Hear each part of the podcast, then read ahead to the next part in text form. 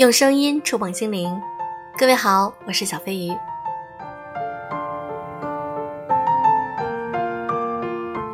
听着这个音乐，有没有感觉很有朝气，觉得生活充满了希望呢？有的时候，一首音乐就可以让我们心情变得愉快起来。明天就到了十一长假，这个国庆节你做些什么呢？可以和我来聊一聊。那么今天我想和大家分享一篇来自于连月的文章：孩子要不要吃苦？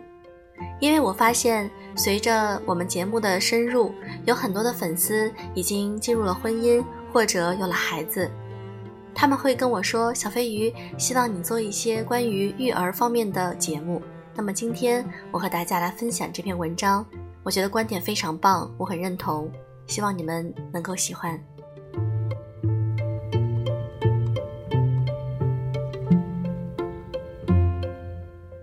不少成年人对自己的真实经历撒谎，这是教育的最大问题。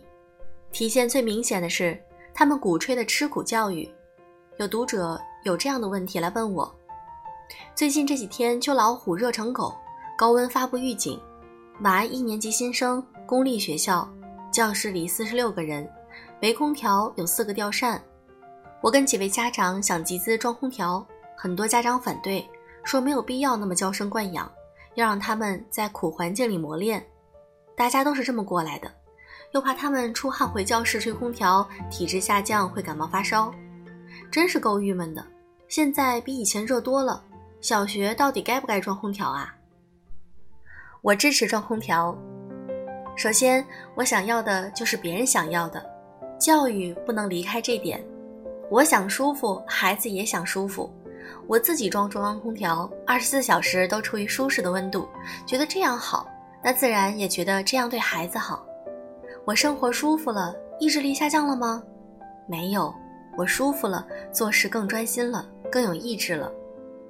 技术进步就是让人少吃苦，将来技术发达，能源便宜，整个城市照着开空调，四季如春，彻底脱离酷暑与严寒，也是能做到的。吃苦，太冷或太热，消耗人的能量，只会让人更容易分心。我读初一的时候啊，每天要走一个多小时去读书，路况又不好，冷天下雨，一手拎着饭盒，一手撑伞，没手套，到学校时裤子都湿透了，只能等它慢慢干，最后手脚耳朵全是冻疮。我不觉得这经历让我增加了意志，只是不得不忍受。孩子是只能服从的一群人，经常一起走的一个同学就更辛苦了，他只能打赤脚，得了外号“赤脚大仙”。他的父母对他极为严苛。有一天中午，我和他在梧桐树下的石板上下棋，突然他被一根扁担扫翻在地，是他妈妈干的，因为认为他偷跑出来玩儿。他最后靠天赋救了自己，不然我觉得会被他父母打死，会被生活的苦弄疯。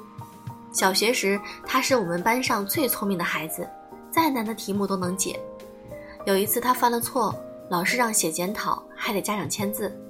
我们非常同情他，一顿暴揍难逃。第二天，他完好无损地交了检讨。令人意外，他是这样做的：晚上回家，趁父亲情绪好的瞬间，拿出纸笔说：“爸爸，你的名字怎么写的呀？”他爸不耐烦地抓起笔，在白纸上写下名字，然后他在白纸上写检讨。我们高中分隔两地，听说他考上了不错的大学，毕业分配远离家乡，断绝了和父母的联系，真是恭喜他。那些刻意要让孩子吃苦头的家长，都是某种程度的虐待狂，他们摧毁了很多孩子。孩子的自律、意志、耐性都有利于成长。有利于成功，这完全没错。问题是在孩子生活的舒服的情况下，在富足的环境可以做得更好。这些品质可以通过与孩子的交流，在阅读里，在竞赛中，在生活的细节里完成。我还见过特意让孩子穿旧衣服的家长，说是培养朴素的情怀。其实这只会让孩子陷入不必要的自卑和委屈，最后习惯低人一等，没有脾气。家长还挺开心。我这孩子多懂事儿，从来不要新衣服。所谓会吃苦的孩子，就是没什么要求的孩子，管父母提要求，就是不肯吃苦嘛？刻意让孩子去吃苦的父母，可能想美化自己的几点是：一不耐烦，孩子最好不要老缠着自己；二不会教育，快乐聪明的孩子问题多，父母必须经常承认自己无知；三穷，孩子的需求几乎都要花钱，敢去吃苦，省好多钱。长期把孩子扔去吃苦，就是遗弃的一种，孩子未满足，自卑暴躁。不仅不应该开展所谓的吃苦教育，还应该尽量让孩子至少过上平均水平的生活，让他不困于基本的生活条件而自卑。小伙伴们吃的、玩的、用的都满足他，这样他才会把能量用在建立品格上，不怕失去与小伙伴的共同话题，陷入不必要的焦虑。物质匮乏，生活艰难，带来更多的是人性的变态和扭曲。出生在那种时空的人算倒霉。你的孩子活在富足的环境里，你给他人为制造苦头，不努力改善他的处境，这是你在嫉妒你的孩子，是一种深层的变态，是你吃苦的后遗症。对你的孩子好一点儿，满足他花不了几个钱，言传身教很重要。你活得不差，孩子学样也不会差，不必刻意折磨他。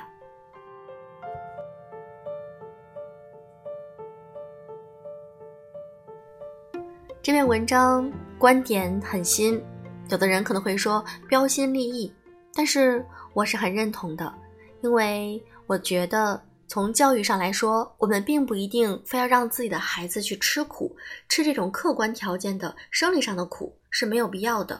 其实我们应该去培养的，或者是去坚持的，是他们意志上、精神上去克服一些困难，去做好、去做坚持的这种精神。那么从物质上来说，我们能够尽量的满足孩子，让他们能够生活在一个幸福、嗯平和、温暖的家庭中，而不是去选择刻意给他们找一些苦头吃。其实这样培养出的孩子并不一定会很好，因为他们减少了自己的需求，其实从内心上来说，有可能就会有自卑的表现。所以连月的这篇文章我是很认同的。如果你有其他的观点或者想法，都可以写在评论区，每一条我都会认真看。